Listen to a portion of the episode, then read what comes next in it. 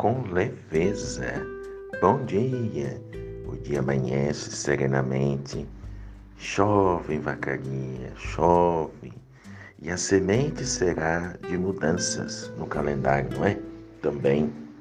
Outubro vai se despedindo e novembro já vem se apresentando. O dia de finados nos convidará ao intervalo para levar aos céus preces pelos nossos que já partiram. Será uma semana de saudades, não é mesmo? Uma abençoada semana nesse dia para todos. Mas a frase que fica e que me lembra de Leandro Tugumi: liberte-se do desejo de ter um passado diferente e construa um futuro mais leve e feliz. Uma amizade tem um valor infinito. As trocas são incontáveis e os laços vão se entrelaçando mais e mais com o passar dos dias. O afeto, meus irmãos, que uma amizade proporciona é algo vital. Faço parte, eu, por exemplo, de um grupo daqueles que não saberiam viver sem amigos. Sempre eu agradeço pelas amizades que foram sendo construídas ao longo dos anos dentro da minha própria vida religiosa. Mesmo que o tempo para as visitas e diálogo sejam limitados, mas é maravilhoso carregar as pessoas amigas no coração, não é mesmo? Estar no coração das pessoas é um jeito especial de amar a vida. Para vocês terem uma ideia, dias atrás, uma amiga muito especial minha mandou entregar um presente cheio de afeto, sabe? E, e era uma caixa de abelhas sem ferrão, denominadas de mandar sair, né, para quem conhece. No jardim né, é, religioso, as abelhas assim que chegaram iniciaram o ininterrupto trabalho diário. Né? E como a gente tem um, um espaço pequeno né, aqui na casa paroquial, resolvi repassar para uma outra pessoa, onde tem um espaço melhor, que possa, que possa, na verdade, agraciar essas abelhas melhores. E eu observando, né, da última vez que fui ver né, as flores que ela foi visitando, foi trazendo né, para sua casinha né, tantas é, proporções para ajudar as outras na confecção da sua casa e do mel também. Né? Um trabalho diário, né? Então, é, as abelhas, né, elas cumprem também um papel muito importante de polinizar. Eu posso dizer que é, que é algo tão bonito, tão delicado, tão de Deus, não é? é e olha, as abelhas, sem ferrão no caso, elas são essenciais para a biodiversidade. Eu fico contente com pessoas que dão presentes assim, são presentes ímpares, né? Mesmo que não possa ter ficado aqui em casa. Mas eu, desde a minha infância, tive medo de abelha, né? Sobretudo aquelas com ferrão. Mas sou incapaz de tirar a vida de um bichinho desse, né?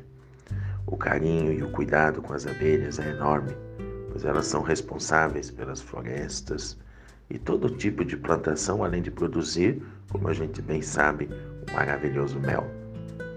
Com a chegada das, das abelhas, né, em tantos lugares que chegam e que têm né, o seu espaço, um lugar muito bem apropriado, que não pode ser qualquer lugar, né, é, é, que se dedica né, à sua colônia, à sua vida, eu fiquei me perguntando, né, fazendo um questionamento esta manhã cedo. Né, com toda essa chuva, veio essa ideia. Né, se tivéssemos humanos também sem ferrão, olha só, isto é, sem violência, sem agressividade, não é?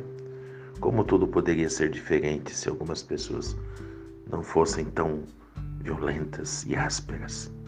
Precisamos nos libertar de alguns pesos do passado e construir um hoje e um amanhã mais leve. Ninguém pode mudar o seu passado, mas todos podem olhar para o futuro com mais esperança e sensibilidade. Não convém desconsiderar o hoje e o amanhã, só porque o passado não foi dos melhores.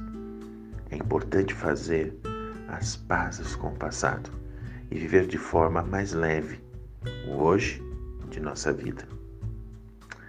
As abelhas estão trabalhando muito e nos ensina muito bem como é viver o amor em conjunto.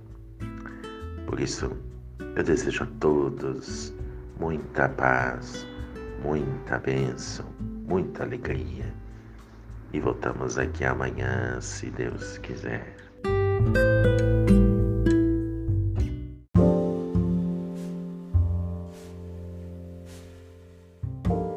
Respirar sem aparelhos. Bom dia! Um novo dia, uma nova semana se apresentam para juntos ofertar o melhor. Recomeçar é muito bom. Eu, que sempre gostei da normalidade dos dias, que é bem diferente da rotina, é preciso sempre resgatar o que proporciona paz e gratidão. O mundo tem respirado às custas de aparelhos, não é?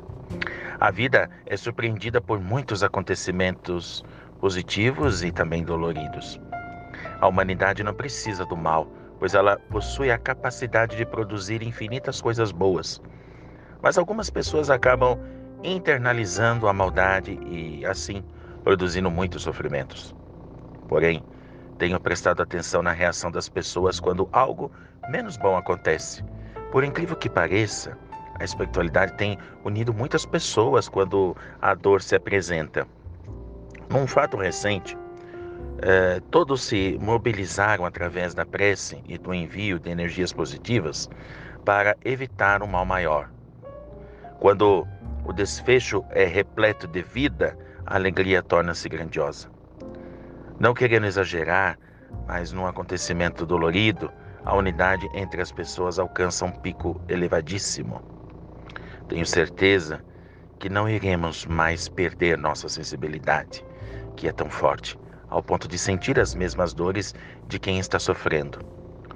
No referido caso, a vitória não foi somente de uma família, mas de todos aqueles que elevam aos céus uma prece.